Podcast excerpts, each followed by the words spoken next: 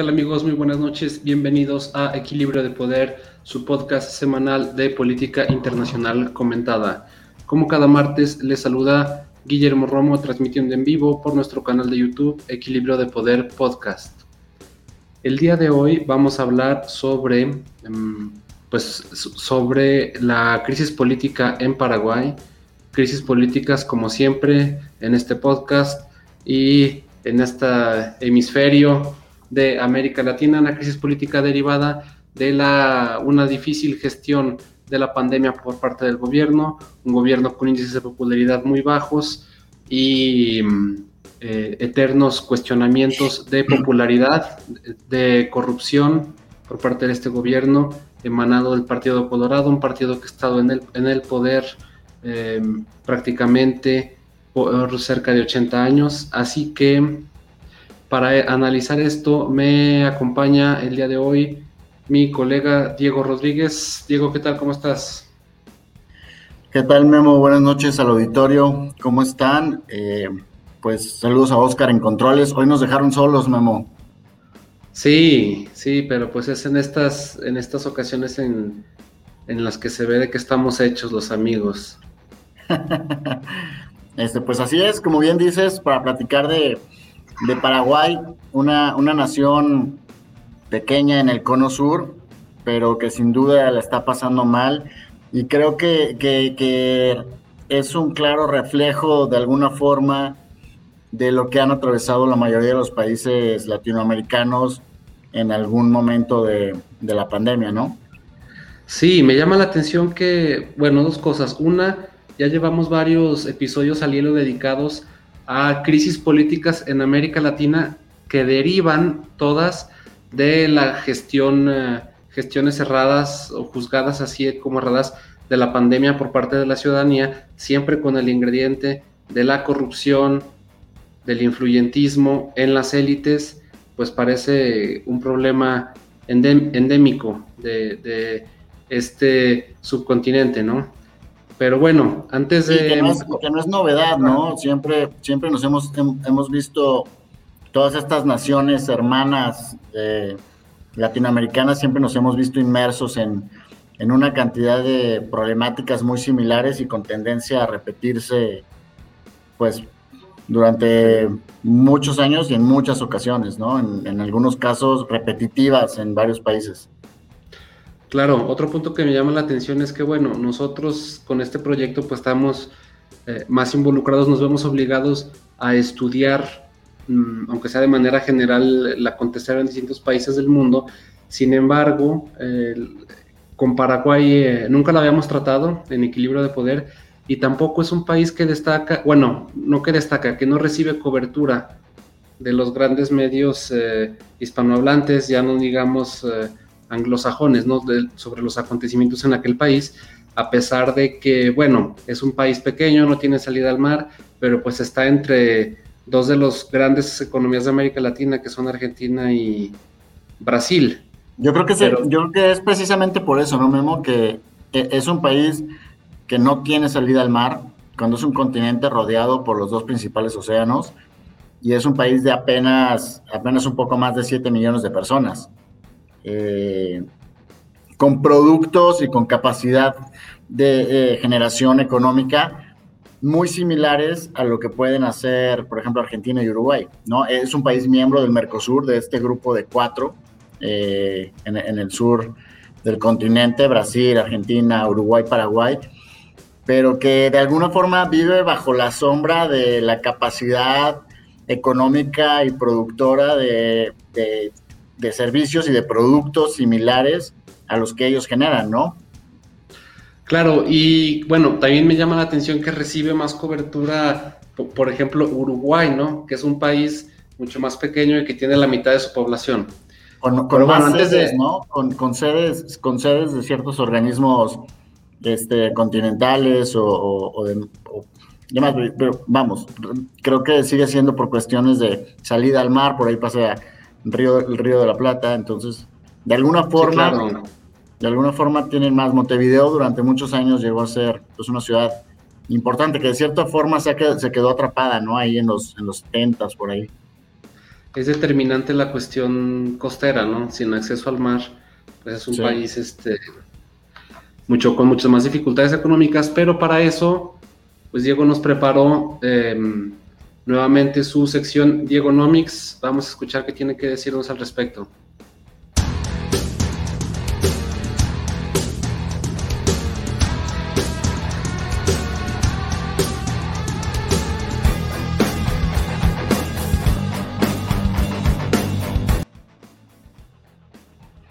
Así es, Memo. En, la gustada sección de, de Diegonomics, vamos a dar una, radiografía que es, el, lo que hemos estado haciendo cuando hablamos de, tocamos temas de, ciertos países, para, poner en perspectiva la relación o lo que implican estos países eh, para México. Paraguay, como decíamos, es un país pequeño, entonces desde ahí tenemos que partir sabiendo que es nuestro socio comercial número 72, muy por debajo de lo que hablábamos la semana pasada de, Estados Unidos, que es nuestro principal socio comercial. Ahora Paraguay es el número 72, con apenas la participación del 0.02% del comercio total. Igual participación en exportaciones e importaciones.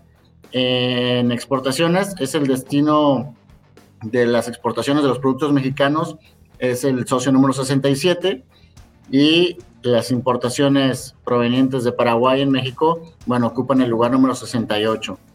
Este, esto desglosado eh, nos da un comercio total de apenas 148 millones de dólares. En realidad, para, para tratarse en cuestiones de transacciones comerciales en todo un año, estamos hablando de 2020, eh, todo el intercambio comercial entre México y Paraguay fue de 148 millones de dólares.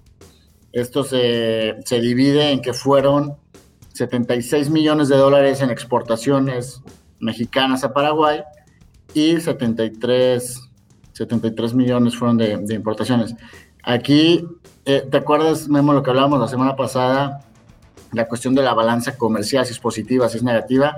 En el caso entre México y Paraguay, eh, la balanza comercial es positiva, pero es un número muy pequeño, ¿no? Es apenas un poco más de 2 millones de dólares, únicamente 2 millones de dólares.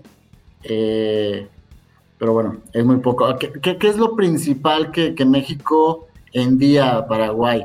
Nuevamente, como prácticamente en todas las ocasiones que hemos sacado esta ficha de Diagonomics sobre los, los, los, numeritos, las cifras, este, los sectores y los productos principales entre México y otros países, pues nuevamente está el sector automotriz.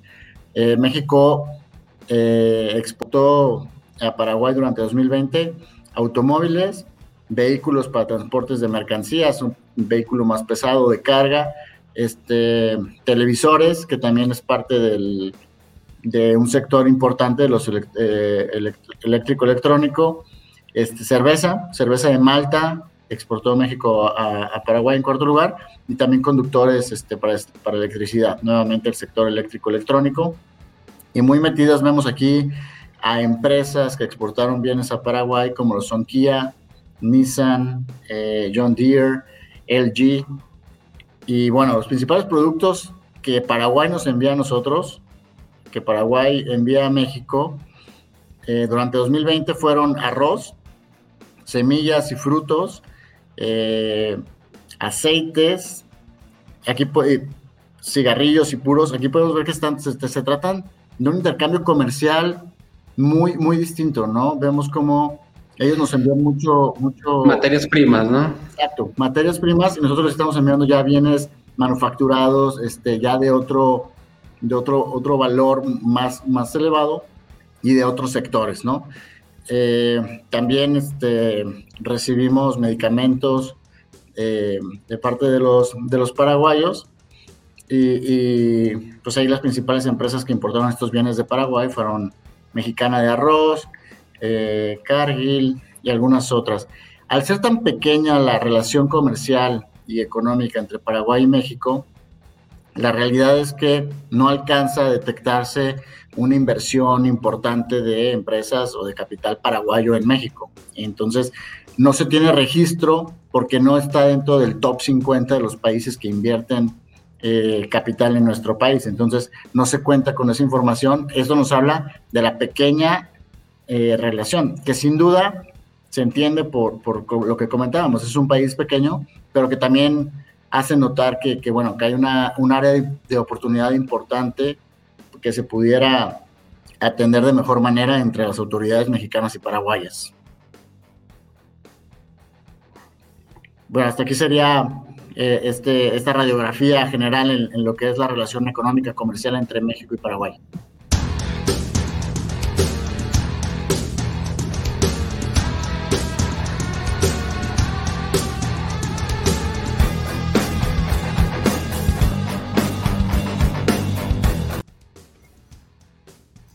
Bien, gracias Diego. Vemos entonces una relación apenas marginal entre México y Paraguay y pues nos revela un poco de la, sobre la naturaleza de este país, ¿no? Si bien se trata de uno de los países, de las economías menos desarrolladas, uno de los países más pobres de América Latina, que si bien tiene sólidos números según el Fondo Monetario Internacional eh, en términos macroeconómicos, la distribución del ingreso, el porcentaje de economía informal que está cercano al 100%, dan cuenta del atraso económico y de desarrollo social en el país.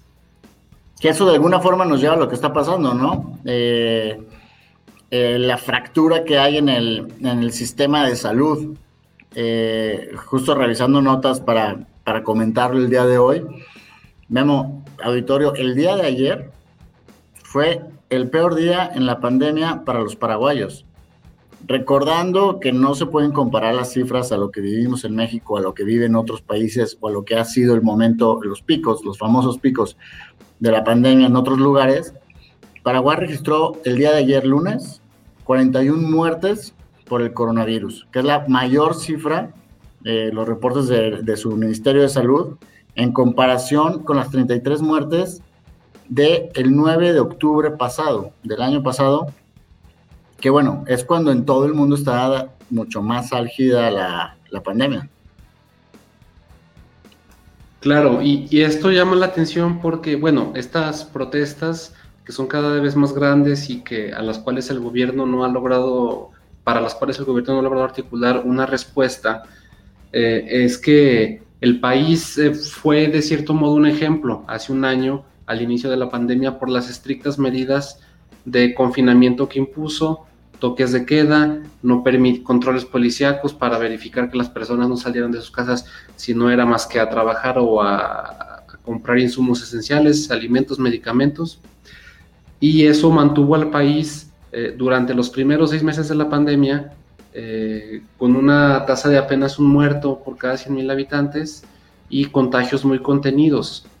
Eh, mientras que eh, durante el último trimestre de 2020 las medidas se relajaron, en parte por disposiciones del gobierno, pero en otra parte también por la situación económica que es de por sí precaria para la población, para un sector importante de la población en Paraguay, cuya informalidad económica alcanza hasta el 96%, entonces la actividad económica no podía sostenerse más, ¿no? No podía detenerse más tiempo, de tal suerte que... Que creo que mal gestionado, ¿no, Memo, por parte del gobierno? Porque primero, si bien había muy pocos casos, fueron las medidas muy estrictas y terminó afectando y golpeando a una economía de por sí endeble, como, como bien mencionas. Pero fueron, fueron, fueron medidas tan drásticas que tuvieron su, su, su crítica y su golpe que de alguna forma se tuvieron que haber relajado para reactivar la economía, algo que hemos vivido aquí en México. Y bueno, ahora les está llegando su segunda ola, sus picos, en un momento en el que la cuestión se empieza a controlar en el resto del mundo. Exacto, y, en donde en Paraguay se está hablando de una tercera ola de contagios por la pandemia y no se ve la luz al final del túnel porque ni siquiera hay vacunas, ¿no? Exacto, hay una, crisis que, es, la parte, o sea, hubo protestas que no pararon después de que, de que hay que comentar que renunció el ministro, el ministro de Salud, Julio eh, Mazzoleni, y ahora queda, en su lugar eh, Julio Borba, pero bueno, llega con, un... Que es el ministro...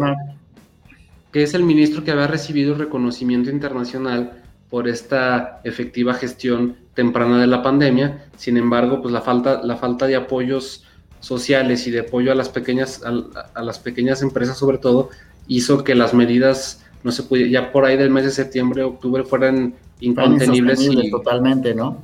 Mira, termina siendo, termina siendo víctima de, de sus propios elogios en, en su momento.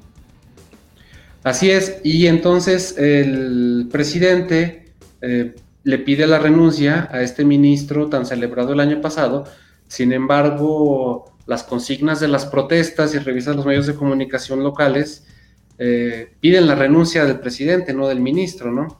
Sí, exacto, del presidente Mario Abdo Benítez, que también señalado él y su, su gabinete por, por actos de corrupción. Sí, exactamente. Y el presidente, mismo presidente que en 2019 ya fue sometido a juicio político por un tema de mm, un acuerdo de hidroeléctrico de generación de energía con Brasil, con eh, supuestos intereses, conflicto de interés eh, en empresarial, acciones en las eh, plantas generadoras, que pues, fue absuelto puesto que es pertenece al partido hegemónico en aquel país, el Partido Colorado. Mm, sin embargo, estas protestas que arrecian cada vez más eh, ponen al presidente en una situación cada vez más difícil. Es decir, ya renunció el, ministro de Salud y cuatro otros miembros del gabinete. ¿Y qué sigue? no Recordemos que al presidente todavía le quedan dos años de mandato, está hasta 2023.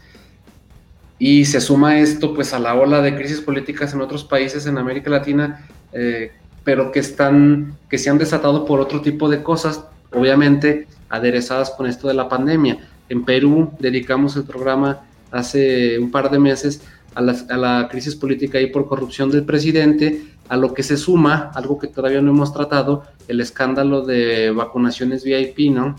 Que también ha habido algo de eso en Brasil, ha habido algo de eso en Ecuador y la dificultad aquí en Paraguay es que pues ni siquiera puede haber ese escándalo porque no hay vacunas, me parece. Pues, exactamente lo que mencionabas ahorita, hay una dura crítica por la, por la escasez, por, por la demora en llegada de vacunas, que mira, algunos, algunos numeritos, no de Diegonomics, pero, pero sí numeritos sobre las vacunas, este, apenas han llegado 4.000 dosis de Sputnik, la Sputnik 5, eh, la, la, vacuna rusa, una donación de 20.000 dosis de vacuna de Sinovac, que es este, la vacuna, vacuna china.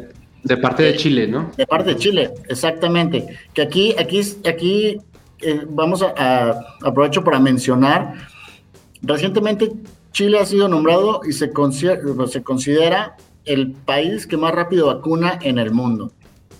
Eh, los chilenos se están vacunando con un promedio de poco más de una dosis diaria por cada 100 habitantes. El, el país sudamericano, eh, Chile también es una población modesta, son 19 millones de personas, pero se, ha convertido ya con estos números en el país que está vacunando más rápido a su población. Este administra la vacuna, eh, pero vamos, hablando no solamente de Latinoamérica, estamos hablando de, todo el mundo. Eh, también la donación de, estos 20 mil dosis de Sinovac por parte de Chile y también tienen otra donación de apenas 3 mil dosis de Sinopharm de los Emiratos Árabes Unidos.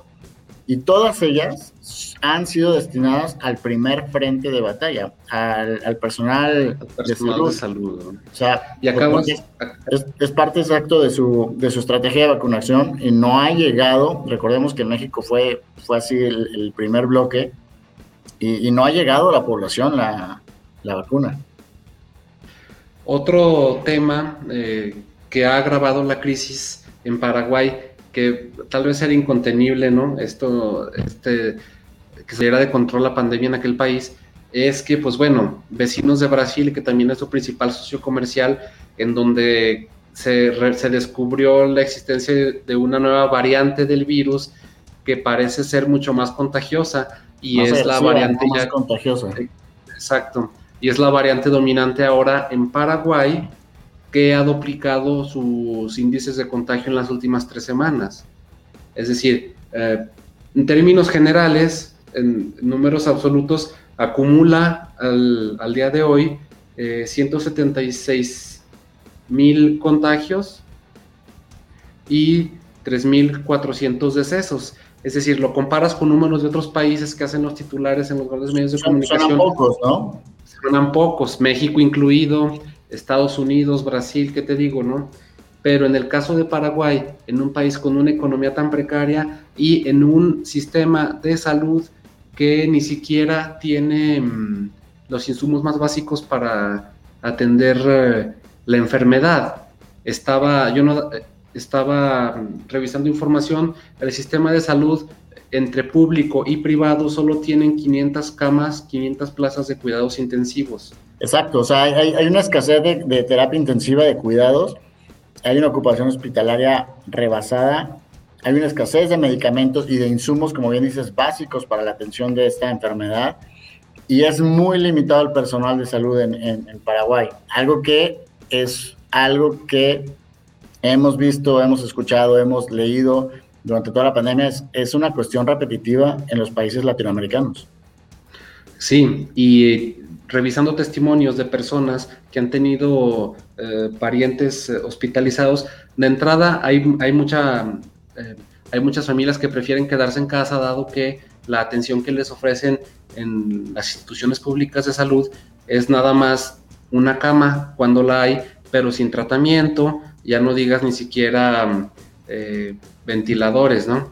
Pues termina siendo más expuesto, ¿no? Digo, cama probablemente todo el mundo tiene ahí en su casa, en Paraguay, pero irte a, irte, a, un hospital de COVID donde probablemente, pues si no estás contagiado vas a terminar contagiado.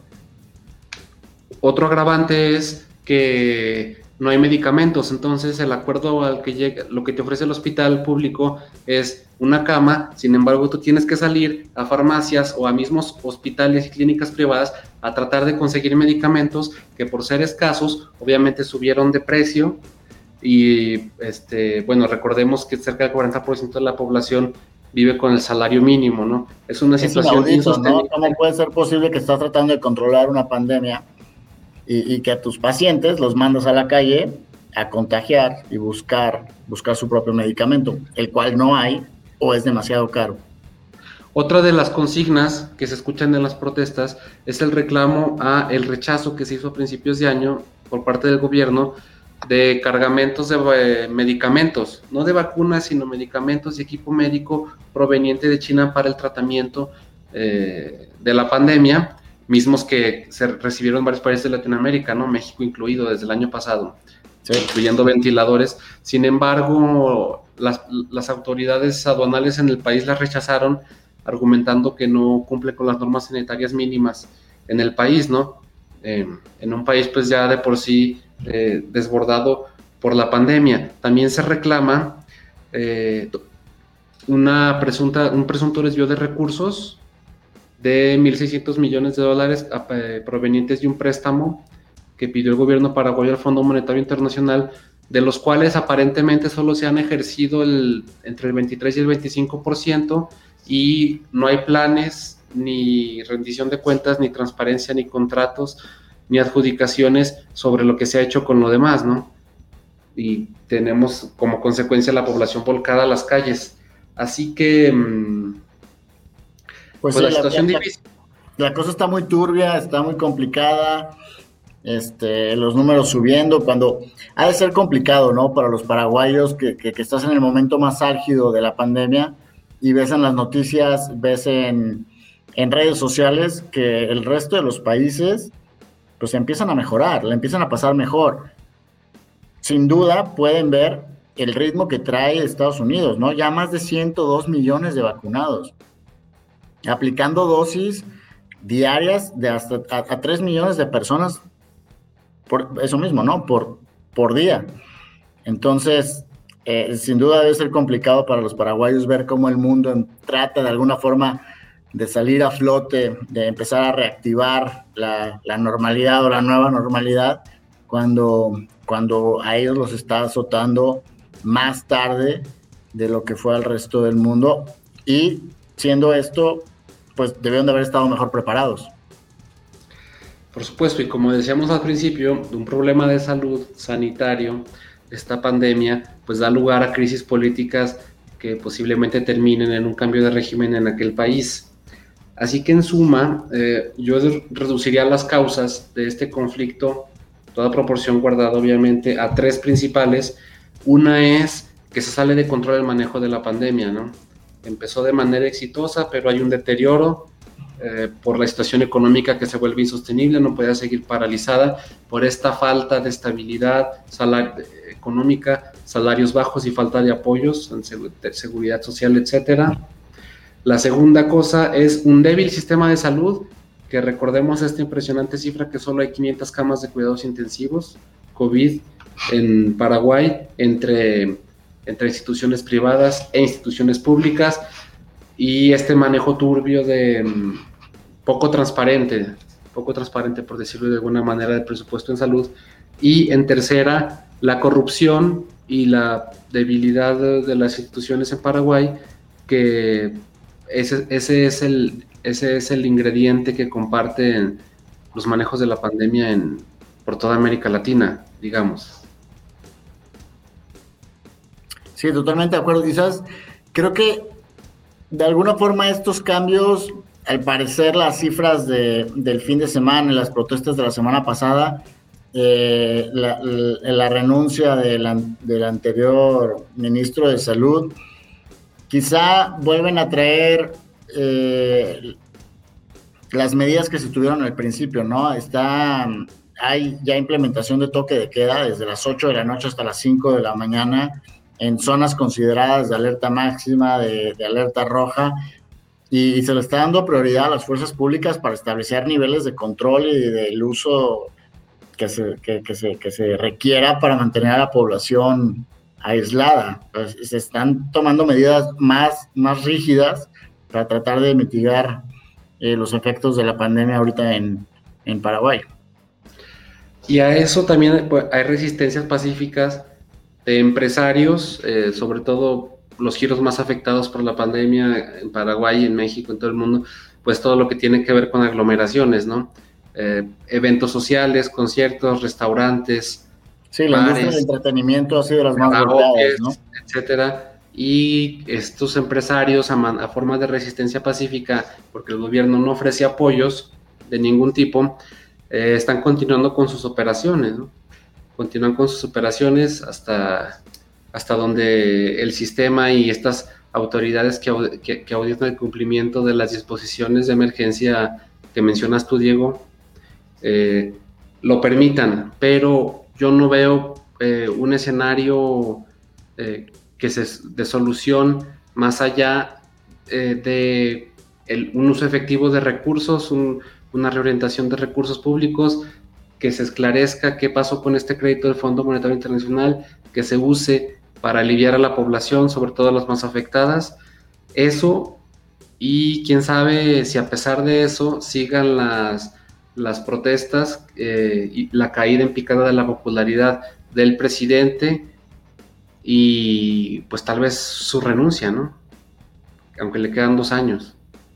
Sí, y creo que, creo que dentro de las medidas para efectos de, de, cómo le pega a la sociedad, eh, las medidas recientes y dentro de estas, esta nueva rigidez, eh, hay restricción y se ha cancelado la, el, el curso escolar que apenas acaba de comenzar hace un par de semanas, donde estaban buscando hacer que, los niños regresaran a clases eh, de manera híbrida, ¿no? Que fuera una parte presencial por semana, otra parte eh, virtual, pues dado que, la mayoría del año pasado fue, fue de manera virtual, un, tanto buscando regresar a, a la normalidad, pero que ha traído consecuencias desastrosas y en apenas dos semanas tuvo que quedarse un, cerrón de, tajo para volver a, a, cuarentenar a la mayoría de la población, a volver a, tener a los niños en casa, a las familias, a, toques de queda. Entonces, bueno, creo que, creo que los próximos días son cruciales, y, pero también los paraguayos la pasarán, la pasarán mal, la pasarán muy complicado. Exactamente, y bueno, tristemente no es el panorama solo en Paraguay, ¿no? Eh, bien apuntaba mm, la CEPA, la Comisión Económica para América Latina del ecosistema de Naciones Unidas, calcula 22 millones de pobres nuevos entre 2020 y 2021 en toda América Latina solo a raíz de la pandemia. Un país que está, una región que está pagando cuotas muy altas de muertos por esta pandemia, porque bueno, en América Latina solo alberga 8% de la población mundial, pero cuenta ya por un poco más de un cuarto de todas las muertes globales em, por COVID-19. Y, Eso em, habla de una pésima gestión de parte de los gobiernos, ¿no? Y estás hablando de, 22 millones de pobres, estás hablando prácticamente de, totalidad de población de, de países combinados, ¿no? Por ejemplo, de, Chile y de, y de Uruguay. Y de Paraguay, eh, sí. O, de Paraguay con, con, algún otro país, ¿no? Sí, Paraguay y Ecuador, por ejemplo. Sí, exacto. O sea, estás hablando de combinaciones de poblaciones completas, de países completos, en, que te dan como resultado lo, lo, lo, lo complicada que será la cuesta para los gobiernos, para los países, para pues para la población, para las sociedades, este, todavía de alguna forma estas 500 camas que mencionabas, pues hay un acceso más fácil en Asunción, pero, pero, pero, pero, o sea, aquellas ciudades de segundo nivel de importancia, aquellas regiones eh, rurales, pues todas se ven más afectadas. Y recordemos que obviamente desde nuestro país hasta, hasta la Patagonia, pues es, es parte de la riqueza cultural, los pueblos indígenas, y, pero, pero también es, son partes susceptibles, son, son quienes más terminan sufriendo estos abandonos de, de parte de las autoridades y en, en, momentos así, ¿no? Sobre todo repercusiones económicas, porque probablemente al final, si bien estamos hablando de una cuarta parte de las muertes en el mundo, al final estos 22 millones de nuevos pobres, porque no son los que ya están, son, son nuevos pobres, hacen una población de pobreza mucho mayor a lo que serán los números finales de, la pandemia. Y la, la, cuesta que será eso, porque llevará años, probablemente vidas y generaciones, pues sin duda, sin duda pesa mucho a, la sociedad latinoamericana. Claro, y esto a pesar de los esfuerzos eh, eh, de distintos gobiernos de la región que sí han eh, gastado mucho dinero en apoyos sociales, aunque sea de manera intermitente o parcial para distintos sectores, como seguros de desempleo, gastos médicos, eh, gastos funerarios en los casos necesarios. Eh, sin embargo, en países como Ecuador, Paraguay, que por una situación u otra no han podido instrumentar eh, estrategias parejas homologadas de apoyo ciudadano, pues se manifiestan, se manifiestan en crisis políticas que, como la que analizamos hoy y como la que analizamos también previamente eh, sobre Ecuador, para quien guste escucharlo. Pero bueno, antes de despedirnos, vámonos con la recomendación de la semana, esta sección que vuelve. Voy a recomendar un artículo sobre el tema.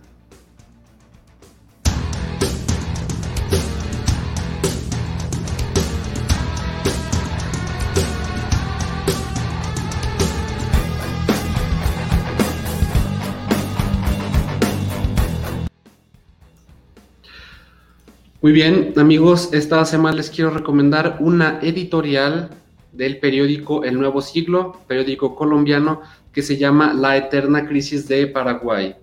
Es un artículo que me parece muy útil ya que detalla, eh, detalla la, cómo, cómo, esta conjunción de causas eh, de salubridad, de corrupción, de debilidad institucional, y del sistema de salud eh, se conjugan en esta crisis política en Paraguay, que ya eh, cobró las carteras de cuatro ministerios, incluyendo el de salud, y que pues parecen los manifestantes que su único, su único punto petitorio es la renuncia del presidente Mario Abdo Benítez del Partido Colorado, el partido histórico hegemónico en aquel país fundado desde el siglo XIX, el partido del dictador Stroessner, cuyo secretario particular es, este, es, padre del actual presidente Mario Abdo Benítez. Así que les recomiendo este editorial El Nuevo Siglo, Diario Colombiano, se va a compartir en nuestras redes sociales. Eh, que justo eso, ¿no, Memo? Justo eso, a ver cuánto aguanta el, gobierno actual del presidente y a ver cuánto aguanta el empuje, el empuje de las, de las protestas de, la sociedad. Sí, ya que agotadas, agotadas todas las instancias, el gobierno ya está reprimiendo las, las, manifestaciones en las calles de Asunción, eh, agotadas todas esas, pues la, la, técnica latinoamericana es resistir, ¿no? Resistir hasta que se desinfle el conflicto y ya en casos muy excepcionales la dimisión del mandatario. Que no nos, extrañe, no nos extrañe que tengamos un nuevo capítulo, un nuevo episodio de Equilibrio de Poder retomando este tema, probablemente más pronto que tarde, ¿no? En, un par de semanas, o, retomando la, situación o, los, las consecuencias de, de estos efectos de la pandemia. Así es, sin duda estaremos pendientes y nos despedimos. Eh, gracias, Diego, a la audiencia, gracias a Oscar en controles detrás de cámaras y nos escuchamos la próxima semana. Buenas noches. Buenas noches, gracias.